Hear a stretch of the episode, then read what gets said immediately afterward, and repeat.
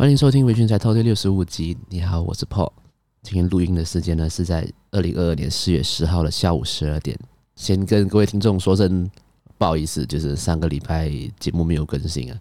主要是因为呢工作忙，当然不用说了。主要是因为上个礼拜我在看的作品都是一些比较偏黑暗。十八禁、成人、恶心的一些漫画作品，但我看完了这几部作品之后，就我一直在犹豫，我到底要不要在节目上讲。最后，最后是决定，呃，还是先不要好了。这些感觉上在节目上讲这样子内容好像不太适合嘛，因为我相信各位会在听 podcast 的时间，通常是在你在通勤啊，或者晚上放个声音来陪伴啊，或是你在工作的时候放个声音出来这样子。那想了一想，在这几种会收听 podcast 的时间，听到我在讲一些很很人像很恶心的作品，好像不是太好。想想还是算了，所以上个礼拜没有就没有做节目。但我有想到，就是可能每个礼拜二都有在期待节目，然后有一个人陪，有一个声音陪伴的听众，突然间没有没有东西听的话，有点不好意思。所以我有在上礼拜一晚上，我在我的 YouTube 上面开了一小段的直播了。大家有兴趣的话，可以其实可以到 YouTube 上面订阅我的频道。我偶尔会在上面开直播，跟听众聊聊天。想要跟我有点互动啊，或是想要跟我一起聊聊的话，可以锁定我的 YouTube 频道。偶尔我会开一些直播，那直播都会长达一个小时到两个小时。那如果破开始重复听了很多次，呃，已经没东西听的话，可以到 YouTube 上面听一些我的直播的存档。在直播上面会聊不只是 ACG 相关的事情，也会聊最近的近况啊，最近发生的一些有趣的事情啊。都会在直播上面跟大家分享。那如果你只是在 follow 我的 podcast 的听众的话，来可以欢迎你到 YouTube 上面订阅一下，在上面偶尔会有一些影片啊，偶偶尔也会开直播这样子。那我就在这边稍微提一下，我看过了那几部很恶心的漫画。好了，第一个是《食粮人间》，它是日文啊，简单来讲就是。人类被当作粮食，它就是一个这样子的故事啊。它另因为不叫做人面啊，人面就是有一群动物在动物园里面的动物，突然某一天他们的脸都变成了人类的脸。好，我就先讲到这里了。大家有兴趣去看这两部奇怪的、的比较偏恶心的的漫画的话，大家有兴趣可以去看一下《食粮人间》跟《人面》哦。那如果你未满十八岁，就不要看哈。然后今天首先要跟大家分享，就是这个最近有一个很遗憾的新闻，就是这个藤子不二雄 A 这位呃漫画家老前辈，就在呃四月七号的时候，在他自己家中去世了，享年八十八岁。呃，藤子不二雄 A 他的著名的作品也就是忍者哈特利啦，那他跟那个哆啦 A 梦的作者藤子 F 不二雄其实是好朋友。他们两位是认识的，然后他们长期都共用了这个笔名，就是藤子 F 不二雄跟藤子不二雄 A。呃，藤子 F 不二雄老师呢，就在一九九六年就就已经离世了。那这一位藤子不二雄 A 就在最近离开了我们，这是一个很遗憾的、很遗憾的讯息啦。就是这位这些很呃很经典的漫画家们就这样离开了。我看到这个，其实最大的感受就是。还在连载的这些漫画，如果我是很喜欢这些漫画的，都会很真心的希望作者可以健康、健康的活下去。因为漫画家的工作很辛苦嘛，一直在赶稿，然后熬夜的工作，就为了把把好的作品带给大家这样子。身为读者也是很矛盾的，就是希望他可以好好的休息，但又希望他可以继续画漫画。所以就呃，希望大家可以，希望大家都好好的啦。我看到他这样遗憾的消息，真的很难过，难过加无奈吧。所以就希望大家可以好好的。接下来呢，就是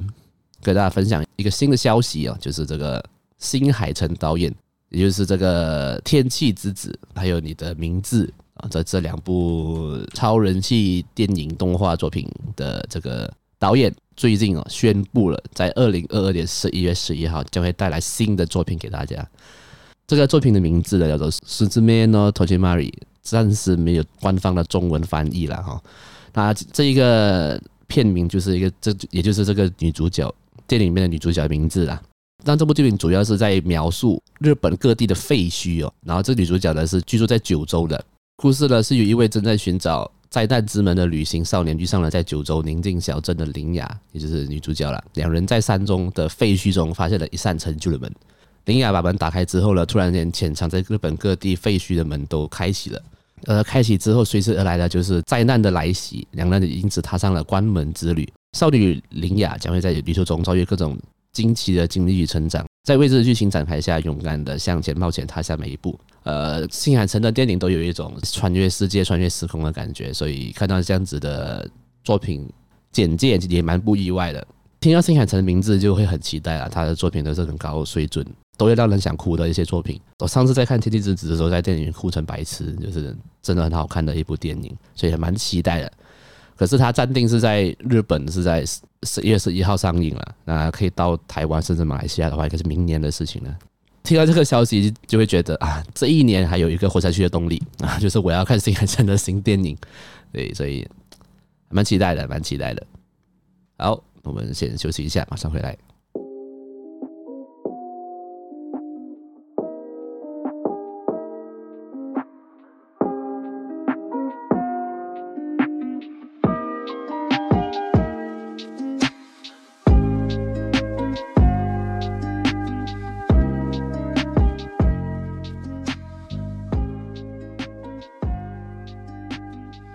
好，今天要跟大家推荐的一部作品，我相信应该也不用我推荐了。如果你原本就有在看很多漫画的听众，我相信你你们比我更熟了。那我最近是因为看到了这一部作品相关的新的讯息啊，新的消息，我才正式的去看这部漫画。那这漫画就是《Spy X Family》，中文名字是翻译成《间谍家家酒》了啊。这个是由日本漫画家远藤达哉所创作的漫画。在二零一九年三月二十五号，在日本少年 Jump Plus 上定期连载。这部作品呢，是叙述了一位身为间谍的男性，还有真实工作是杀手的女性，以及一个能够读心的超能力者女孩。他们三个人互相隐瞒真实身份所组成的一个虚假的家庭，所描写的这个家庭喜剧了。那最近哦，最近也就是在录音的昨天呢。它的动画版正式开播了，也就是二零二二年四月九号开始就已经开播了第一集，在 Netflix 上面是同步首播的，所以大家可以到 Netflix 去看看呐。呃，这部作品呢就很有趣，它的题材本身就很有趣了，就是。呃，这个男性的国家级别的间谍，他其实是有一个任务，就是他要调查东国政治家戴斯蒙德。他为了要接近这个人呢，他必须要把自己的小孩送到这个政治家的小孩就读的一间学校，叫做伊甸园学院。就为了接近他呢，所以他必须要有一个小孩，所以他就到孤儿院去领养了一位小孩。但是他并不知道这位小孩他有读心术。这个女孩就叫安妮亚。那我觉得安妮亚是很多人都很喜欢，因为很可爱的，很可爱的一个萝莉这样子。所以就因此组成了一个虚假的家庭，父亲是间谍，女儿是会有读心术的超能力者，但是父亲并不知道他的女儿会读心的，所以他女儿其实知道他的爸爸是间谍，但是他爸爸以为他儿女儿不知道，就继续在那边 只演自己的，但是女儿都知道，但是都都没有戳破，这样都没有戳破他这样子，一直到他的女儿考进了这个学校之后呢，第二次的面试却是说每一个家庭都要跟孩子。还有父母一起到学校去做这个面试，这时候就尴尬了，就是这个家庭并没有妈妈这个角色，但是就在因缘际会之下找到这位女性，那她的真实身份，她的真实工作是一个杀手，就是一个非常厉害的杀手，她的杀手名叫做睡美人哦，是一个超厉害的、超正又超厉害的杀手。那也因为某种原因之下呢，这个男生跟这女生达成协议，希望他们可以一起。扮演这个虚假的家庭，就这样子呢，这三个角色就在一个同一个屋檐下生活下去，这样，这个很有趣、很特别的一个漫画作品了啊！对，我记得，我记得这部作品，我之前有一集讲到，就是二零二一年日本漫画销售量排行榜前十名里面，这部作品是有在榜上的，所以还是一个很有话题性的一个作品了。而且漫画销售量那么高的话，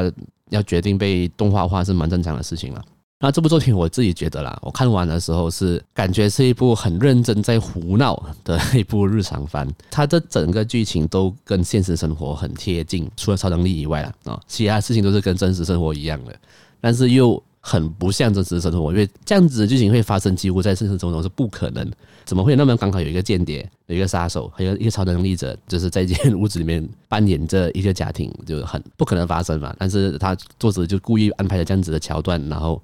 里面就很多很很很搞笑的、很爆笑的的一些剧情这样子，但是我觉得这部作品厉害的地方是，他虽然很搞笑，然后很多诶、有点故意在吐槽的场面，但是他又他又在这样子作品里面加入了打斗场面。毕竟这个妈妈是一个很厉害的杀手嘛，爸爸然后爸爸是间谍，就是一个战斗能力很强的人。在这样子搞笑的日常里面，却有战斗场面，妈妈可以一脚把一台车踢走，这样子就很夸张的怪力的那种角色。所以我觉得作者很厉害的点是，他把大家喜欢看的元素都放进了一部作品里面。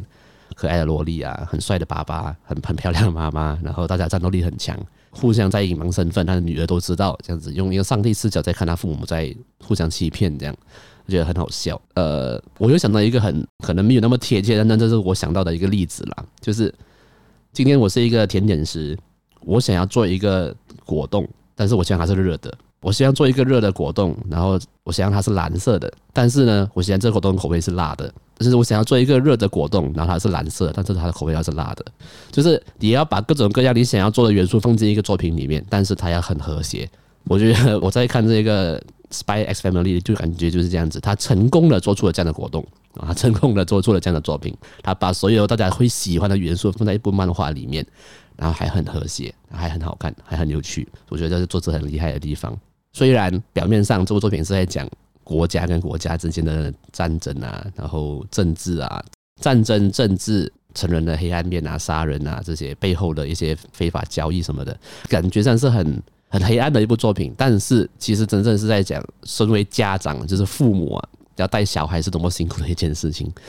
动画的第几集就有了，在漫画很前期的剧情里面，这个男主角因为刚刚领养了这个小孩，但是他没办法理解。为什么小孩一直会做出那种不合常理的事情？突然间爆哭啊，突然间哭完就笑了，然后讲话很没有逻辑啊，就是他没办法理解小孩这样子的生物嘛，所以他为了他为了可以完美的执行他的工作，所以他到了，